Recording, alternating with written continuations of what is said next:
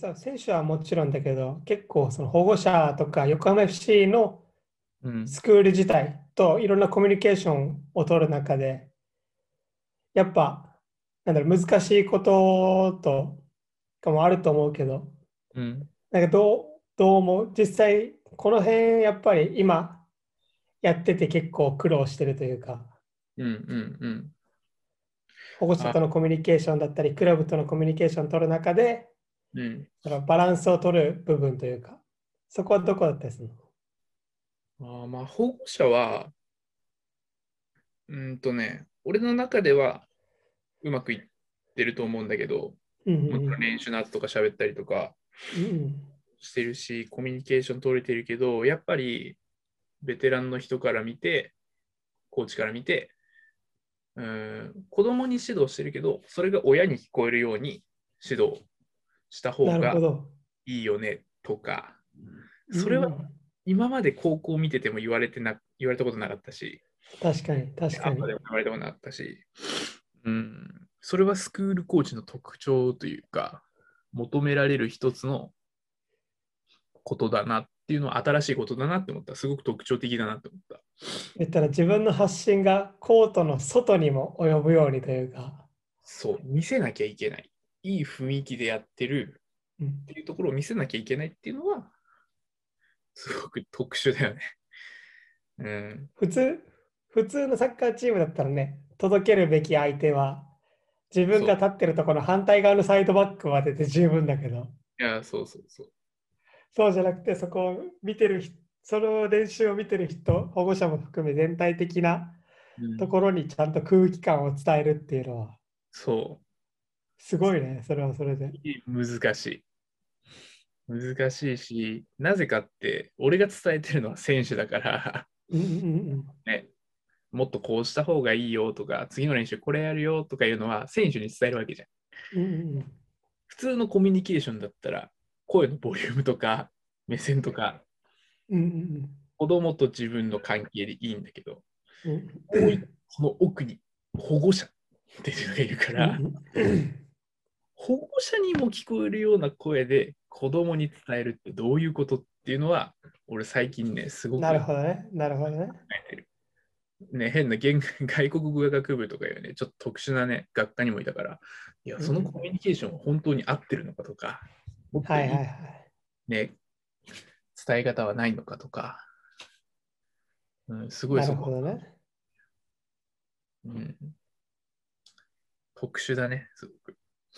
まあでもあれだよね、保護者の方ってうん、本当にあのちよく見てらっしゃるというか、いや、見てるね。だから保護者と話してて気づくことも結構あるよね。俺もスクールコーチやってたけど、日本いるとき。うん。あるある。たくさんある。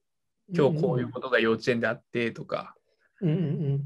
ね、少しお昼寝がうまくいかなかったんでぐずるかもしれないですけどとか言うと、やっぱね、子供の反応を見たりとか、ね、今日そちょっと外でイベントがあったからとか言うと、疲れてないかなとか、うんうんそういうところも見なきゃいけないし、反応も見るし、うん、すごい、そういう面では、子供とのコミュニケーションの一つにもなるから、今日何やったのとか、しこっちが知ってるけど、あえて聞き出して盛り上げたりとか、こっちに、ね、気持ちを持っていかせるとか、うん、そういうのはすごくスクールで学ぶことが多い。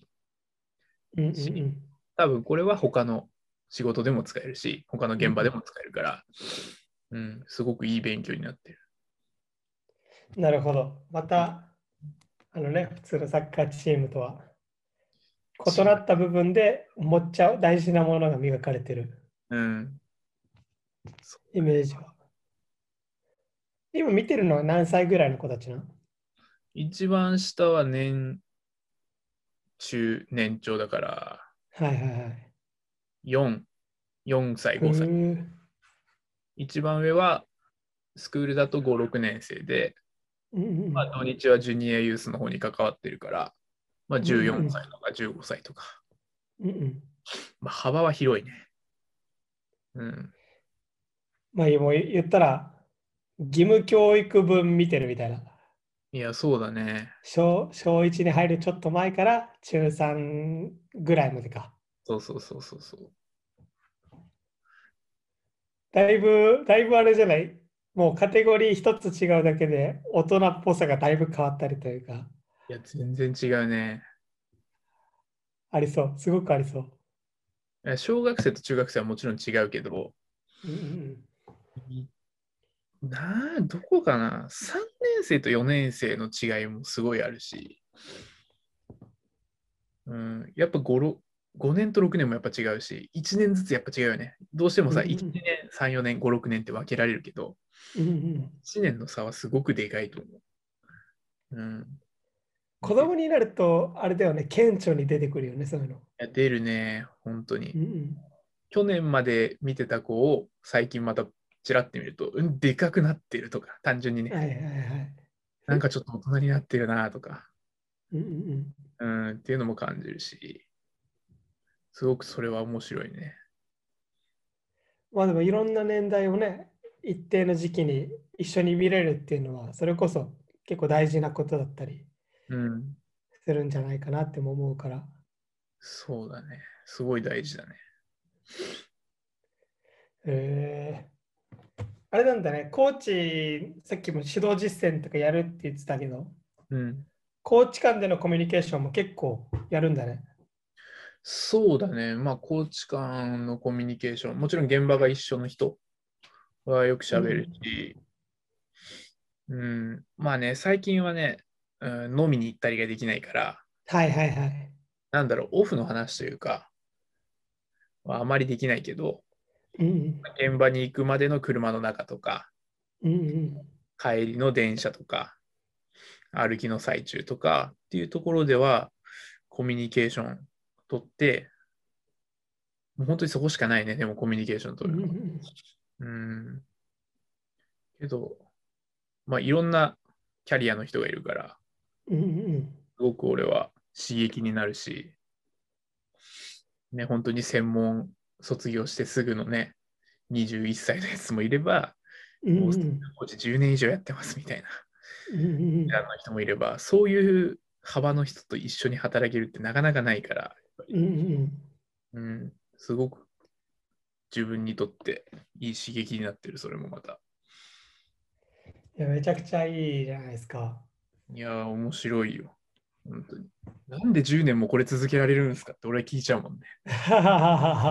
すごいよ。チームをもうさ、スクールを10年続けるっていう。まあ、同じサッカーだけど、サッカーとは少しまたフォフォルマフォーマットが違う、そうそうそう。あれだからね、スクールは。そう。その境地まで行くと何が見えてんだろうとか思うしね。なるほどね。うんまあ、今、ちょっとちらって言ってくれたと思うけど、まあ、話しづらいか話しやすいか、ちょっと俺には分かんないけど、うん。どうなん、タク的には今後のそのサッカーコーチとしてのうんプランというか、また新た新たなうんステップがある可能性もあったりするの、他の場所、他のカテゴリー、それこそ試合があるフォーマットのチームとか。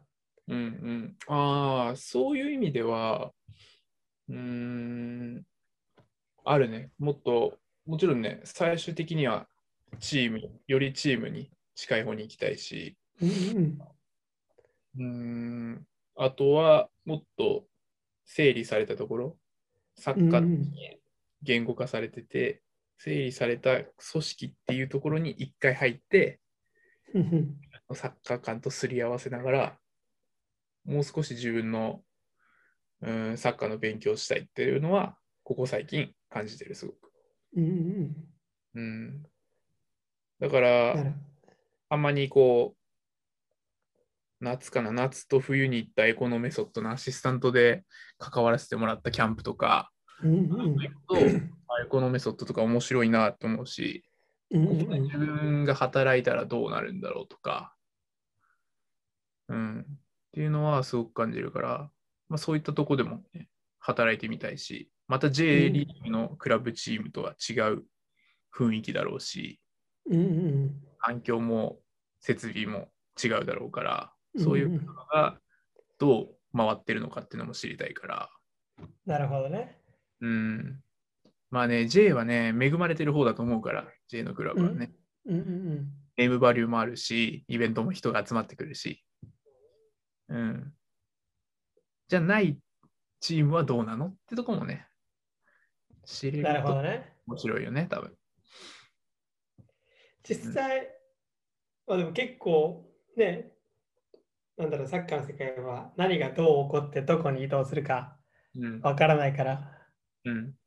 いろんなとこに顔を出す中で答えが見つかるといいよね。そうだね。あれは、あれはどうなん？なんかバルセロナの友達とかと連絡は取ってる？日本にいる？と東京とかって結構いるじゃん。漢字もそうだし。ああ、そうだね。たまに撮るよ、漢字とかも。うん。撮るし。あやともたまに LINE するし。はいはいはい。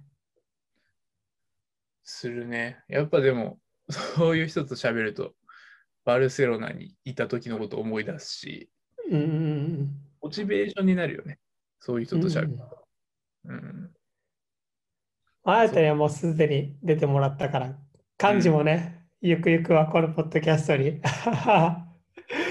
出て聞いてるか漢字。漢字が多漢字分にオファー出したいんですけど、いや待ってるよ。ねゆくゆくは出てもらっていろんな話を聞かせてもらえたらなっていう。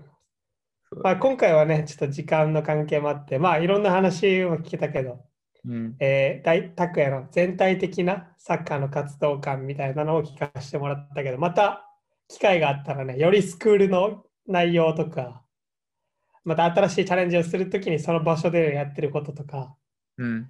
そういうのをね、聞かせてもらえたらなっていうふうに思ってるけど、どう？大丈夫？いや、全然。また何でも2回目、2回目、3回目、もしかしたらレギュラーになるかもしれない。いや、ね、こういうのね、なんか2人だけじゃなくて3人とかさ、4人とか交えて話すのもまた面白いかもしれないしね。うんうんうん。うん。まあ、それ全然ありだね。うん。全然あり、全然あり。えーじゃ今回はこの辺にしますか。そうですね。この辺にしましょう。そしたらじゃあ、えー伊藤拓也さん、今日は出演いただいてありがとうございました。ありがとうございました。皆さんも、えー、タクのツイッターとか、あのーそういうタクになんかつながるやつは、えーいろんな紹介のところ、YouTube だったら概要欄だったり、Podcast、Spotify だったら、そういう説明のところに貼っておくので、えー何かあったら、えー皆さん、タクヤに、えー質問、クレーム、どんどんどんどん お送りください。はい。いつでも待ってます。そしたら、タクヤさん、タック、今日もありがとうございました。はい。ありがとうございました。はい、またねはーい。